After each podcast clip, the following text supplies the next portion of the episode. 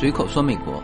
呃，那么这一期的内容呢，从呃从题目上看呢，大家可能也会觉得叫稍有敏感啊，因为本身呃关于疫情疫苗啊，关于对疫情的这个态度是开放还是封闭，对于疫苗的态度是接受还是抵制，这个不仅仅是说在中国啊，在美国同样是分歧非常大啊，甚至是激烈的辩论啊，甚至我们说叫割袍断义的话题。在美国疫情的就高峰期，就是打不打疫苗也是割袍断义的的这种话题哈。然后就是周末的这期节目啊，其实我更愿意做成是一个可留存的，也就是说三年之后来听这期节目都不觉得过时啊。所以在选择这个话题的时候，我的确是犹豫了一下。但是呢，我今天选择的这两篇文章，或者说是它并不是简单的两个观点啊，比如这个开放，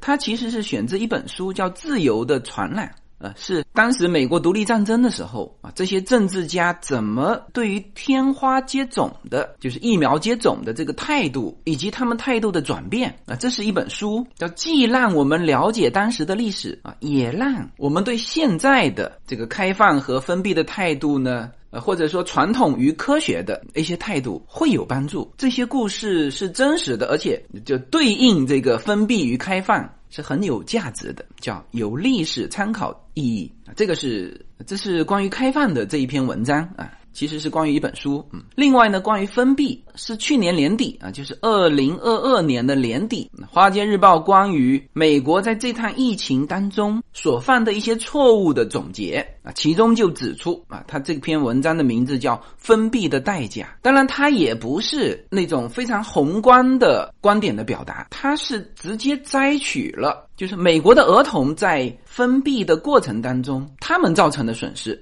而且非常具体，就教育上造成的损失，这些损失可以直接评估成他们参加工作之后的收入的减少。专门的研究机构做的一些数据，那然后再展开，其实是说当时美国的一些我们叫主流民意对于少数民意的一些压制啊，那现在都在反省这些事情。呃，我觉得这两篇文章非常好，就即使被下架，我也愿意呃分享这两篇文章给到大家。好，那我们来看第一篇文章。这篇文章实际上是关于一本书哈，这本书的名字叫《自由的传染：美国革命中的天花政治》。呃，然后我看到的是一个书评哈，呃，它是针对《自由的传染》的这本书做的一个评论，就是专门写在传播开始的时候，副标题就是“美国革命的进程恰逢天花的流行”。其实就是关于上一次就天花在美国的大流行的时候，就是各个城市的历史啊都有书写，把它记录下来。就当时因为大家都是一脸懵嘛，都在黑暗中。关于如何应对天花的这个传染，呃，当时其实大家是知道，就是被感染之后，如果你没有死亡，那你终身免疫，就仅仅知道这个。但怎么把这个东西变成一种保护啊，就是形成后来的疫苗。刚开始都不是疫苗啊，就是美国的这些国父们在对这件事情上，呃，其实不能叫有争论哈，其实是他们不知道。那在这个过程当中呢，就有人支持这种让它传播，最后产生抗体，也有人就不支持这种传播，就是用封闭的方法。那么这些事情，其实不要说在美国当初的高层哈，其实就是在这个各个城市。因为美国疫情就是这一次的新冠疫情流行的时候，其实大量的美国的媒体、区域化的媒体啊，比如说我们这边的。一三零零电台当时就有比较过，就 L A 的防疫是怎么防的啊？那是两百年前哈。旧金山的防疫是怎么防的啊？就这两边的市长都采取了不同的方式啊，结果造成完全不同的效果。就这一类的案例，除了我们现在要读的这篇文章之外，其实是有很多很多的。那这篇文章呢，我觉得。嗯，他正好写到这几个国父的态度，那所以我们来看一下，这是一篇书评哈。呃，当然这个他所谓的书评也把这个书的主要内容给写了一遍，呃，我们也相当于看了一遍这本书哈。呃，补充一句哈，这些书应该都没有中文版，就是它是刚刚在美国发行。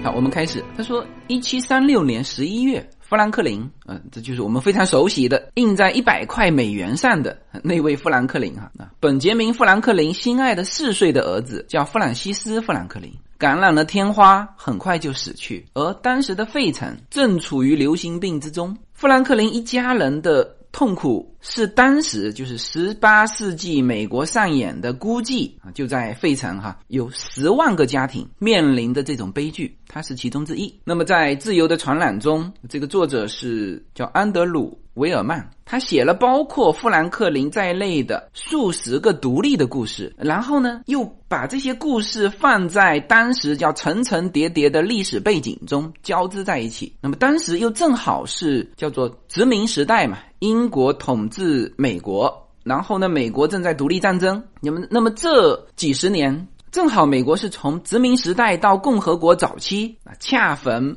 美国的这个天花大流行，所以这些背景。就是美国独立战争、美国建国初期，以及这几十个因为天花失去生命的家庭的故事啊，这就是这本书的内容。那么天花，我们现在知道。好像最后一粒天花是出现在日本，一九七几年的时候。那之后就天花就绝迹了。那天花是怎么被消灭的啊？人类历史上唯一把这个病菌干掉，好像也就两个啊。天花是其中一个。那这个是一九七几年之后才没的哈。但是在十八世纪的时候，天花是非常令人恐惧的疾病啊，它影响全球所有的城市。然后一波又一波，就是以一种浪潮的方式，在十八世纪的时候肆虐美国早期的这些城市中心。农村它可能会会相对弱一点，但是在人口密集的城市中心，天花的传播是非常可怕的。所以威尔曼先生写说，那些被感染的人会发高烧、全身疼痛，然后会长这个充满。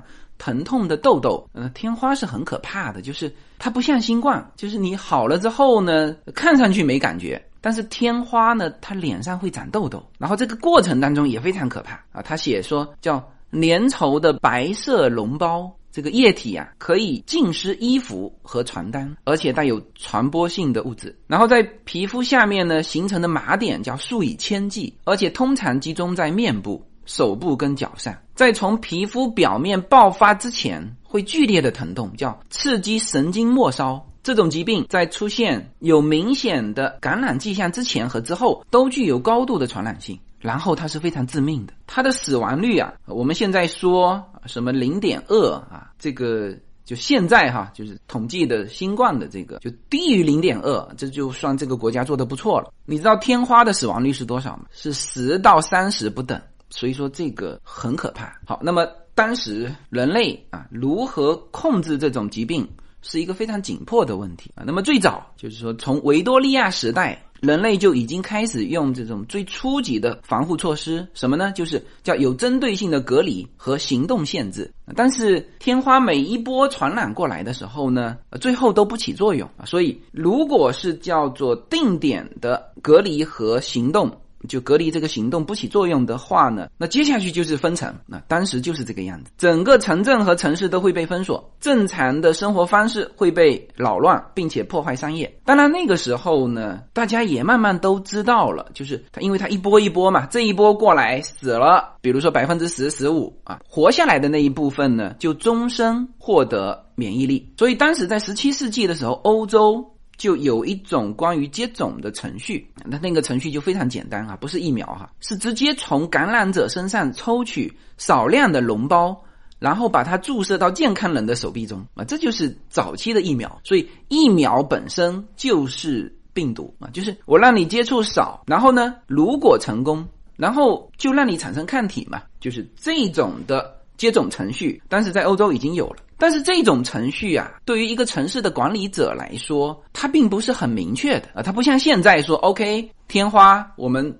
接种疫苗，我们就可以就可以抵抗这个天花，同时呢，就是对自身还没有很大的伤害。那这个是就现在的这个疫疫苗水平可以做到这个样子。那实际上，呃，所有的疫苗都是就是让你感染的那一下，呃，就当时我们接种美国这边的辉瑞疫苗的时候，基本上百分之七八十的人会发烧。接种疫苗哈，所以就这种情况放在十八世纪的时候呢，大家就有一种取舍，就是如果成功，那么这种程序呢就会。让人产生轻微的疾病病例，那患者呢是可以免于遇难的，那免疫力呢又产生了。但是呢，如果不成功啊，因为它在这个早期的简单的这种就是程序，很容易造成。注射进去之后，你提取多少是吧？而且你还不是说这个量啊，当时就是极其简单的，你并不知道这个溶液当中它的含量是高还是低，是吧？所以当时其实是很容易出问题的。而且最最关键的是，接种了这个疫苗的人，我们姑且把它作为疫苗哈，它本身就是具备传播性的，就跟现在的疫苗不一样。现在的疫苗进去之后是不传播的啊，就当时最重要的差别就是你当时就是让人去传播，就强制传播。是吧？那这就会对整个社区造成严重威胁。也就是说，你这个百分之十到百分之三十的死亡率啊，你可能会降一些，但是一定会有人死亡。所以这个时候呢，就变得就这种接种方式是否可取？好，那当时这个首先在讨论这个是私事还是公事，这是公共健康的问题还是个人的问题？啊，当时在美国叫激烈的辩论出现在城市的会议和报纸上，大家都在辩论。然后当时的科学家他因为没有足够的案例能够证明，呃，关键是那个时候的简单这种叫注射疫苗，它的这个案例根据你接种的这个非标准化，各个城市都不一样啊，所以当时也拿不出科学证据去证明这种叫接种的合理性啊。那现在我们知道，呃，这个疫苗。对抗这种传染病，这个我们现在都知道，但当时没有科学证据证明。所以呢，当时有一部分人是支持这种接种方式的，一部分人是反对的。反对的人认为，叫做叫幸存的天花最好听天由命啊，就是这是上天的选择，你不要人工去干扰。啊，结果你干扰完，呃，可能这个死亡率也是百分之五或者百分之十，是吧？呃，而且各个城市不一样，所以当时社会上就呃，到底接受不接受这种疫苗方式啊？当时都不能称之为疫苗哈，是迫在眉睫。什么意思呢？就是说你很困难，你去。讨论很久，你讨论很久，人都死光了，所以当时才产生了叫各个领导人啊，就这些国父有不同的思想，然后下到他们只能影响他们的能够影响的范围嘛，然后具体到各个城市，不同的市长都是用不同的方式来对抗这个天花。好，我们说回到富兰克林哈，当时很多人就认为。富兰克林的儿子，他就是死于什么？死于接种疫苗啊！因为他是接种疫苗的支持者。富兰克林后来呀，就是面对这个这个疑问啊，他在一七三六年圣诞节前的几天，他在自己的这个宾夕法尼亚公报里面最后一页有做了一个简短的说明。他说，他小孩叫弗兰西斯的死，并不能成为。反对接种疫苗的证据，他其实这个解释有点含糊哈，但是反正他表达了说，就算我儿子死了，就是我不会因为我儿子的死而去反对这个疫苗，他他还是支持这个疫苗的。当然，现在啊，很多证据就慢慢梳理出来完之后，就历史学家还原出来说，其实那个男孩是自然感染的，他不是接种疫苗，他原本。的确，富兰克林原本是有想让他儿子接种疫苗的，但是没有及时这么做，所以这个事情是相反的。后来他在他的自传里面也写到，他说：“我后悔了很久。”他后悔的是什么？就是后悔没有给他接种。就是你从这里心态哈，你也可以去去推呀。当然这样推就推到很细致的心态了啊。就是他是支持疫苗的，但是呢，他自己的儿子他说缓一缓，你看他后悔了，他觉得当时如果。这样做了啊，接种了这个疫苗，他儿子就不会死。那当然，这里面也可以看出他非常非常细节的这种心思嘛。然后当时就是这个提取这种传染的粘液啊，就是怎么制造这个疫苗啊？美国人当时开发了一种美国的做法，就是当时的费城有两个博士发明了在接种的过程当中添加汞的美国方法啊。那这个具体我不清楚他为什么添加汞哈。是降低这个疫苗的这个含量呢，还是什么？这个不清楚啊。但是呢，副作用是满满的。约翰亚当斯啊，也是美国的国父哈，他就抱怨，他在一七六四年的时候抱怨，他当时接种的这个疫苗啊，汞含量太高了，以至于他的牙齿都松动。然后呢，这个东西还有一个副作用，就是你的成本就变得很高。但总之，两个副作用：第一，它有。医学上的副作用，第二就是成本变得很高。那成本的变得高呢，就那就增加了取舍的这个难度啊。所以各个城市为怎么最好的处理这些问题而苦苦挣扎。那么在波士顿，政府就主导了叫做提供普遍接种的努力，就是在波士顿这个城市是推行接种疫苗的。而在弗吉尼亚呢，他是把这个选择权给到个人啊，他说叫第一叫知情权，就是我都把这个疫苗的好处坏处我都告诉你，让你自己去选择。然后你选择之后，社区还要批准。那么在马萨诸塞州的两个城市，就最后呢就定不下来。医院是支持接种，然后呢，这个革命运动当时是殖民统治哈，那下面呢又蕴含了这个叫关于自由的讨论，那他们很明显就抵制疫苗，就在以马萨诸塞州为代表的，就还有很多城市就属于。各种的分歧、争论、激烈的讨论。好，那这个是就各个城市具体的做法。而这个时间刚才说了，就正好伴随着美国独立战争。也就是说，在美国独立战争的初期，实际上是有这个联邦政府的啊，最高领袖就是大陆军的总司令啊，乔治华盛顿。那么他对这种。疫苗接种方式是怎么看的呢？啊，他和富兰克林是相反的。富兰克林是支持疫苗接种的，而华盛顿最开始的时候他是反对疫苗接种的，他是叫做接种疫苗的怀疑论者。他怀疑。当然，他这个怀疑呢，也是基于他自身的一个经验。他自己是在十九岁的时候，曾经在巴巴多斯旅行的时候感染过天花。那可能呢，当时也经历了这种自然感染天花，也看到了这个危害，所以呢，他更偏向于就是叫封闭啊，或者是叫自然感染。就是不赞成去接种疫苗啊！记住哈，这个时候疫苗的接种方式是传播的啊，不是不传播的。不传播的疫苗是到了一七九九年才发明哈，而独立战争是一七七五年嘛，所以一开始华盛顿是叫做担心无法控制。这个流行病，那因为一接种疫苗就是意味着全部主动的去感染，所以呢，华盛顿是拒绝对军队进行大规模的接种啊。那也就是说，在他能够影响到的地方，叫拒绝大规模接种。但是呢，到了一七七七年的二月份，他开始这个观念发生变化，颁布了这个接种令。这个在书里面有写哈，就是他的这种转变呢，是他手下的士兵、军官和医生啊，不断的对这种接种啊提出，就是跟华盛顿不同的思想跟观点啊，慢慢慢慢影响他，所以最后他的观点发生改变啊，他手下并没有说这个领导不同意接种就不敢发出自己的声音。没有，所以一七七七年二月份的时候，他颁布了接种令。然后书中描述是叫，一旦华盛顿完全致力于接种疫苗，他就再也没有动摇过。而且他这种行为呢，他觉得也是一种态度，就是表明这个新的国家的领导层是愿意为人民负责的。啊，这种表态是有成本的哈，就是有一些政治人物在接受疫苗还是不接受疫苗的时候是不表态的，就是把这个权利呢就下放到下面。就是下放到个人，你愿意打就打，不愿意打就不打。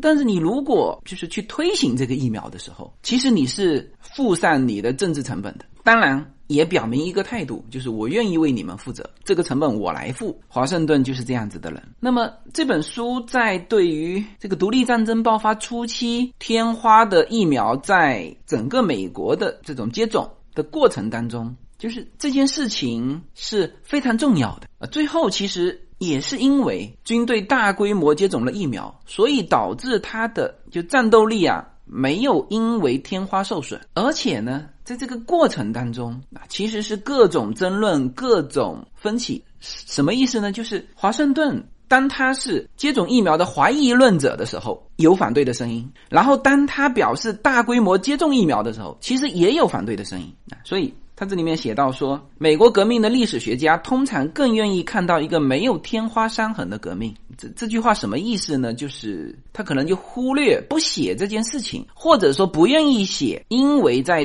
对待天花这件事情上存在不同的声音，呃，就是很复杂的啊这些细节，就只写政治上、军事上啊等等。但实际上，美国独立战争是有天花伤痕的。就如果你把它还原到当时，就更完整的这个图像，其实叫做接种疫苗的广泛接受是在与革命相同的火焰当中锻造的啊，并沉浸在他的语言中啊，并受到相同民众政治参与的推动。就是天花疫苗的接种，大家对于这个的认知和最后的接受是独立战争这个革命的思想一起传播的。那么有反对的声音啊，有反对疫苗的声音啊，谁呢？这个现在其实大家也蛮熟悉的。非裔美国人、非洲裔美国人对于疫苗的反对是就两个原因吧。第一，的确他身体素质好，那，感染完没啥事啊。第二呢，他们打了疫苗之后的这个副作用和感染的这个程度，啊，甚至超过就是自然的，这是身体上的表现。还有一个就是非洲裔美国人曾经啊，包括印第安美国人曾经吃过那个白人疫苗的苦，那所以非洲裔美国人当时。都无法接受疫苗啊，那么这些人怎么办呢？呃，这些人呃，书中写了一段话，叫做他们对于自由的追求，要求他们勇敢的去面对快速传播的自然天花。然后这里面有很多人啊，叫成千上万的人，也在面对这个自然天花的时候死亡啊。所以当时天花在美国的这个传播呢，有人死于疫苗。那因为当时的疫苗是等于是让你直接去传播，然后也有人死于没打疫苗，那所以美国的独立战争是有天花伤痕的，这是美国革命中最可怕的悲剧，就是正好在那一段时间流行。然后到了一七九九年，爱德华詹纳他的这个流痘疫苗啊，就等于是现代科学的这种疫苗才传到美国，这个离独立战争过去了二十几年，那么他的方法就。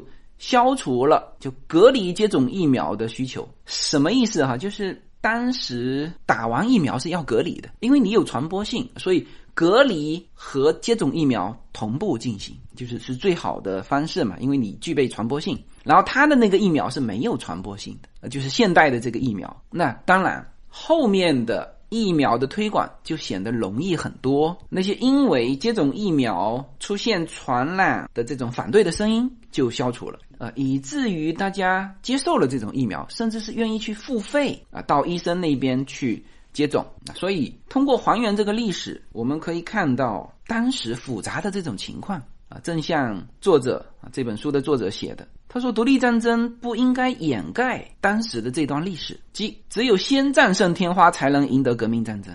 而美国的大陆军是这么做了，而且叫做共同的努力。好，那么这是一本书哈，这是由中央密西根大学历史学副教授叫维尔曼先生写的《自由的传染》，写了在美国独立战争的时候，恰逢。”美国天花的流行，各个国父们做出不同的选择啊，以及当时面对天花接种疫苗这种行为啊，整个美国社会不同的反应。那当然，作为大陆军来说，当时他们是推行疫苗的，然后迅速的从天花中走出来，最后赢得了独立战争的胜利。所以他在文章的最后写：“美国革命啊，只有在健康平等的情况下才能实现，而这需要持续的全力以赴的公共努力。”来传播自由的传染，嗯，这是我们讲的第一个内容。两百五十年前，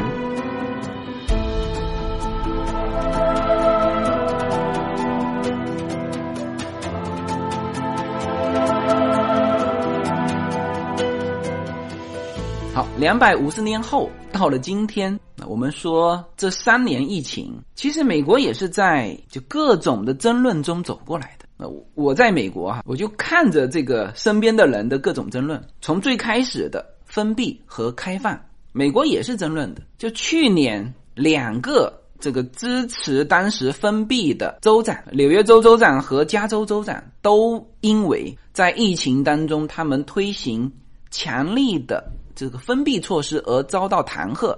这是面对疫情封闭还是开放的这个争执，我们看得非常清楚。然后对于疫苗的态度。啊，最早疫苗刚刚出来的时候，就是只有极微弱的声音，而这种声音当时是很不被人理解的。但现在慢慢的，大家也都接受了啊，就很像当初两百五十年前的那个非洲裔美国人，那他们愿意不接受疫苗，愿意去接受叫叫自然的天花。但是作为国家来说，美国呃以及欧洲。呃，各个国家从疫情当中走出来，很重要的就是当时推这个接种疫苗，但是又放了一个口，就是你实在不愿意，你可以不不注射，就不强制。但是大部分的人还是建议注射疫苗啊。所以我们看得非常清楚啊，就是美国这几年走过来是怎么走过来的。呃，好，然后从去年开始就是二零二二年嘛。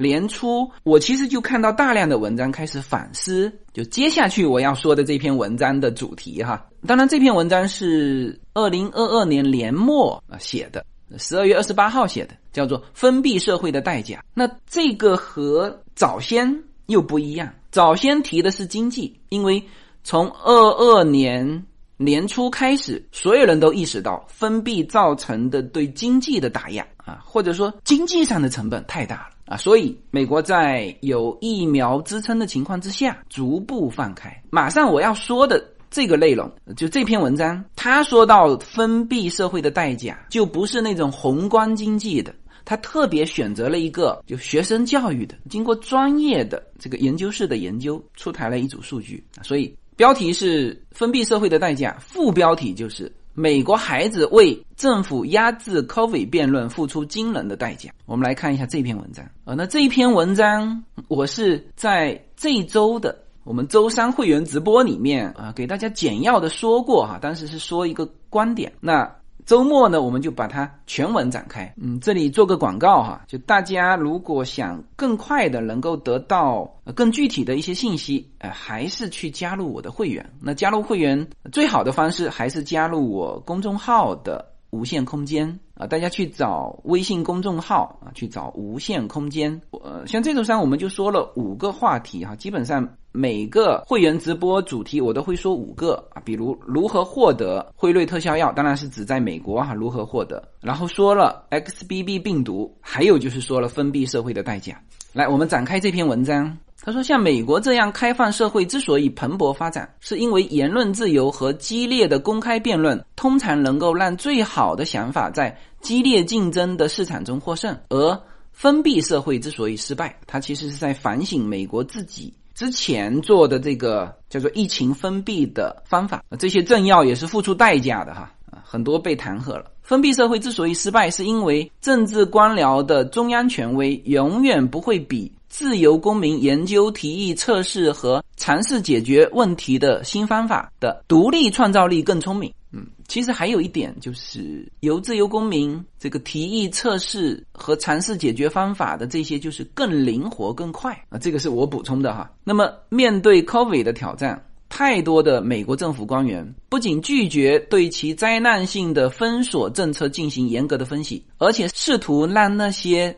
最有能力证明封闭政策缺陷的人保持沉默。在美国最需要开放社会的时刻，政府官员不仅选择关闭建筑物，还选择关闭公共论坛。我待会儿会提到哈，在美国的这个主流媒体，嗯，就当时的确是形成了，就是主流的观点，就当时哈是封闭，包括口罩令啊、L A 的封城啊、小孩上网课啊。整整经历了一年时间啊！现在他们在反省啊，他们反省的非常的具体。斯坦福大学的一项研究表明，因为新冠病毒时代的学习的损失，尤其是数学方面的损失，这一代的孩子一生的收入可能会下降七万美元。那么，其中一个研究员叫艾利克，他说，如果学习损失得不到恢复，K 到十二年级的学生平均将成长为受教育较低、技能较低。且生产力较低的成年人啊，并且在他们一生的收入当中，将比大流行前接受教育的学生少百分之五点六。然后，另外一个斯坦福大学经济学家，他是专门研究教育的。他说，在本世纪余下的时间啊，这一部分损失掉的，因为上网课教育差嘛，就每个学生收入少百分之五点六，总共会少二十八万亿美元。那么，这位斯坦福大学的经济学家。的分析和另外两所大学的研究员，一个是哈佛大学，还有达特茅斯大学的研究员，共同于十月份发布的一项研究是相呼应的。那么那一项研究里面是说，如果学习的损失没有得到流转，就是没有补回来，就他的数据是说，则相当于普通的 K 到十二年级的学生终身收入会下降百分之一点六，就是两个数字啊，一个是和其他人比啊，这具体的。两个数字分子跟分母是什么？呃，我现在也看不到啊。但是这两项都是提到，呃，因为网课的教学质量低，造成了他们收入的损失。而且他继续研究发现，这个学习损失还会导致什么呢？会导致比较低的高中毕业率和大学入学率啊。然后再往下研究，会导致较高的青少年母亲，就是有一些女生原来可以上大学的，是吧？现在上不了大学，就很快就嫁人生孩子了，叫做青少年母亲。还会提高什么逮捕跟监禁率？呃，有一些不良少年他无法高中毕业，得不到他的工作岗位，呃，那就很容易。走向其他的道路。好，那么这个是整体的，就是学习的损失。然后专门他们对于数学这个研究呢，对于数学的灾难有更多了解。他说，在全国范围之内啊，在全美范围之内哈，考试中未能达到基本的数学机能水平的八年级学生的比例。从大流行前的百分之三十一上升到三十八，嗯，就是八年级数学的不达标的，原来是三十一，现在上升到三十八。他说，这意味着这些学生很通常很难解决简单的代数和几何方程式，比如解决三角形中的角度。那这个是专门负责管理该测试的国家教育统计中心评估代理副专员叫 Daniel。他说的，然后另外一个博士叫麦格拉斯，他说：“我认为这些八年级的学生真有可能处于困境。”呃，密西根州马塔万市的八年级的数学老师叫 Kevin，他在大流行期间是远程教学啊。他说这个数学的教学质量尤其受到影响，通常依赖于记忆和模仿，而不是对于概念的深度理解。啊，然后他同时还是全国数学教师委员会主席啊，他就是提到了网课啊，就是学生他说坐在电脑屏幕前面，他很难对于概念进行深入的理解啊。那这个是关于就是数学这一块的呃一些明细的数据，然后他们提到。就是当时，其实更准确的是说叫主流民意。当然，他们就是指责就是联邦政府嘛。其实我觉得，因为这里面实际上是两届政府，呃，川普政府当时和拜登政府在这个问题上的看法恰恰相反。那他现在呢，呃，这个所谓的联邦政府，那那那指的就是拜登的这个联邦政府。他说，现在最新发布的内部的 Twitter 文件报告称，啊，当时的联邦政府是依靠。这家媒体公司就是 Twitter，来压制不服从于政府路线的成就卓著的医生的这个观点，特别压制那些说儿童感染新冠病毒的风险不大的人。那现在事实是证明啊，越年轻越就是你没有基础疾病嘛，也没有啊身体也比较好，所以确实儿童的重症率现在数据都出来了哈。事后看，儿童的重症率和死亡率极低。但是当时，如果有人说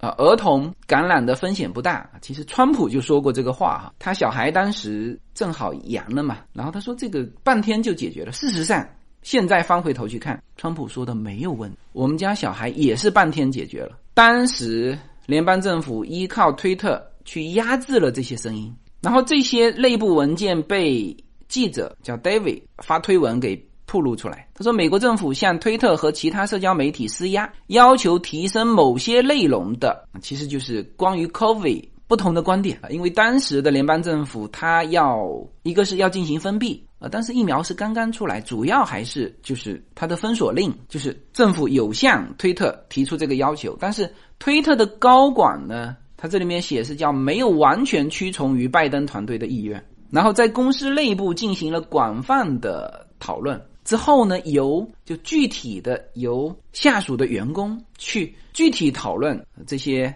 叫节制的方案，然后有的时候比政府对他提出的要求会放宽，但是也有的时候要比政府对于言论自由表现得更为谨慎啊。所以观点就是，推特确实压制了与白宫官方立场相冲突的观点，而且这些观点很多来自医生和科学专家。因为推特的这种压制，他说本来可以扩大公众辩论、合法调查结果的这个呃氛围和平台就消失了。他们当时的做法就是把不同证件的内容倒是没有删帖哈，是直接标上，这是叫错误信息。当时川普当总统啊，还还没从总统岗位上下来，他发的一个推特，你要点开标注的错误信息的，你才能够看到他发的是什么。嗯，所以当时很多医生和其他人的这个账户啊，因为发表这种不同的信息被暂停了。所以现在这个伊隆马斯克把推特收购下来之后，第一步就是啊，当然第一步是开除所有的高管哈，以及开掉百分之五十的员工。然后在内容方面，就是把这些当时被封闭的账户，包括川普的账户就恢复了。然后现在。国会呀，呃，一个 Kentucky 州的这个当然是共和党的众议员了。他现在是新一届的国会众议院的监督委员会主席啊。他近期是一直在收集有关于政府对于 COVID 灾难性反应的信息啊。他说，现在我们了解到政府在压制言论方面发挥了重要作用，其他医学专家和其他不同意的观点被压制。然后最后说了一句：“他说历史不会善待美国人对 COVID-19 的反应，就是因为你当时压制不同的声音，导致了大家不能够就是平等的讨论之后，你的一些政策犯了错误。历史不会善待美国人。”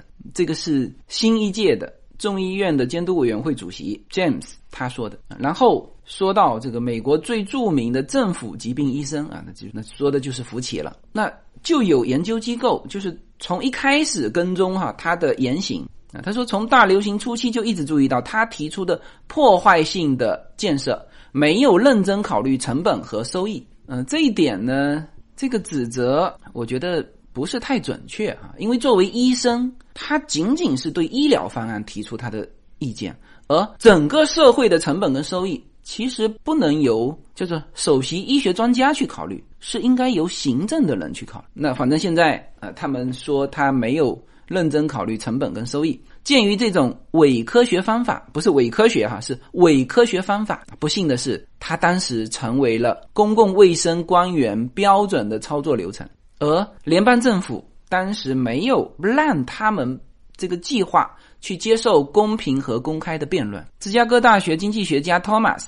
在今年的早些时候，在《华尔街日报》上发表文章说，如果以封锁或者学校停课的方式，呃，进行过度的预防，对社会造成的代价比疾病造成的代价更大，那么减少疾病的发病率就不一定是可取的。他说，我们不会关闭高速公路以尽量降低意外死亡，尽管存在危险的司机啊，就是说，就当你放大那个发病率的效果。或者说威胁，就像他举的这个例子啊，每天都有人死于交通事故，但是呢，他们不会关闭高速公路。他说，事实证明，公共卫生界无法量化评估预防危害和疾病危害之间的权衡，这阻碍了本可以最大程度的减少 COVID-19 对社会总体危害政策的一个制定。它这里面提到的危害啊，我们常常也是听说到的，叫做疾病危害。就是本身这个疾病到底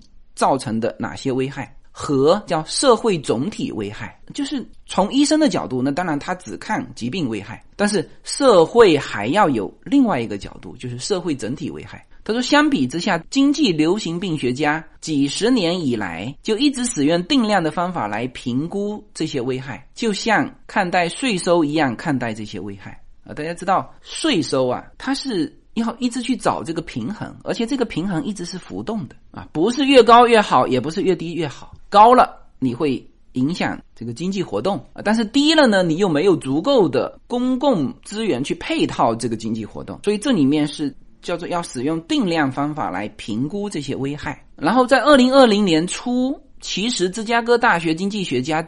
就提出来，他说，当然，但那时候是估计哈，他说估计 COVID 造成的总的损害中有百分之八十会来自阻碍经济活动的预防措施，只有百分之二十来自疾病本身的直接影响。他当时就提出来说，应该怎么做呢？应该建议就是阻止传播的努力应该集中在老年人身上，因为他们犯重病的风险更高，而且不像年轻人那样积极参与经济活动。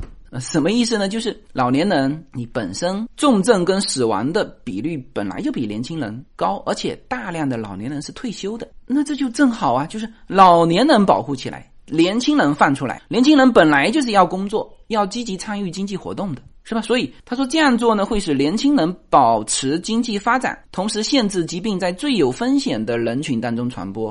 啊，当时其实一些公共卫生界的一些人是。签署了啊一些一些宣言的，但很可惜，当时的这个因为联邦政府的一些导向，他最后说了一句话，就是让太多的政府官员试图在黑暗中运作。这是我们今天分析的另外一篇文章。呃，这个作者其实他还写过很多很多书哈，詹姆斯·弗里曼，他之前还写过《川普中国和美国复兴》啊，呃，这是他在《华尔街日报》观点这个栏目中一篇最佳网络的文章，叫《封闭社会的代价》，十二月二十八号刚刚发表不久。OK，那我们通过这两篇文章，我们首先看到的是。呃，就无论你在就两百五十年前的天花那一场疫情的时候，还是就现在面对这个新冠，呃，整个社会其实都是很复杂的。很多事情你翻回头看，你当然就看得一目了然嘛，是吧？OK，你现在可以说两百五十年前这个华盛顿支持天花疫苗在军队中的接种，为独立战争的胜利奠定基础。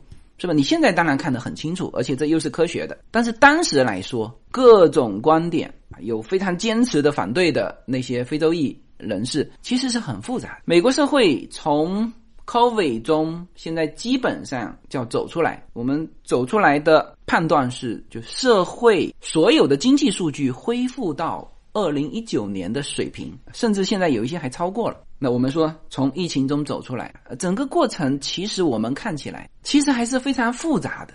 呃，有些人说，呃，民主党就支持封闭，共和党就支持开放啊，其实也不是，它这个封闭跟开放并不是一刀切的啊，或者一种模式，它不断在变化。有的时候就是你支持开放，只是你把开放的时间比别人更早。啊，比如德克萨斯州这种，它不是没有封闭过，它也封闭过，不是全程开放啊，是吧？那像加州稍微保守一点，那它就是封闭的比较久，呃，开放的比较迟。那正好通过今天这两篇文章，一个当然我们近在咫尺的这个现实，这三年我们的记忆还都在嘛，是吧？看得非常清楚，怎么各种争执过来的。包括疫苗的争执，其实在半年前都有无数声音，呃，现在其实也在变化。然后，因为我们这些是看得非常清楚的，然后，然后第一篇文章又告诉我们，两百五十年前其实也是这样。你是面对新的疫情嘛？如果是已经解决的，就不是问题，是吧？那面对新的疫情的时候，人类社会呢是这么走过来的。这两篇文章，一篇是叫开放，叫自由的传播嘛。就开放一篇呢是说封闭啊，封闭社会的代价啊。实际上有人就发现了，他说：“哎，他说你一个封闭，一个开放，好像说的都是开放啊啊，是的啊，这是翻回头来看，就最终你会走向开放。这里面两个非常重要的基础哈。”两个非常重要的点，一个就是你人类社会无法阻挡病毒的传播。呃，有些人一直现在还在纠结，他说我就不感染不就好了吗？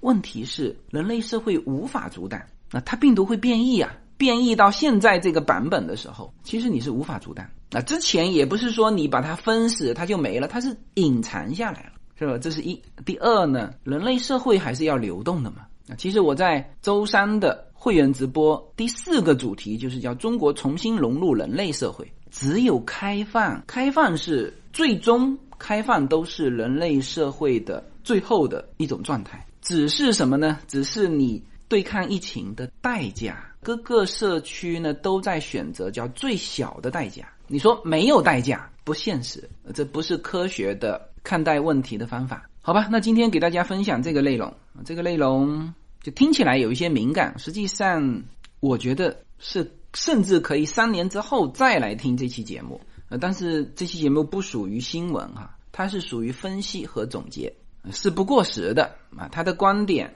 甚至可以三年之后再回过头来看，就是现在这期文章的一些内容，好吧？那欢迎大家周六北京时间是周天上午再参与我们的。会员直播，我们现在一周两次会员直播哈，一次都是两个小时，会说五个主题。好，那这期节目就到这里，谢谢大家。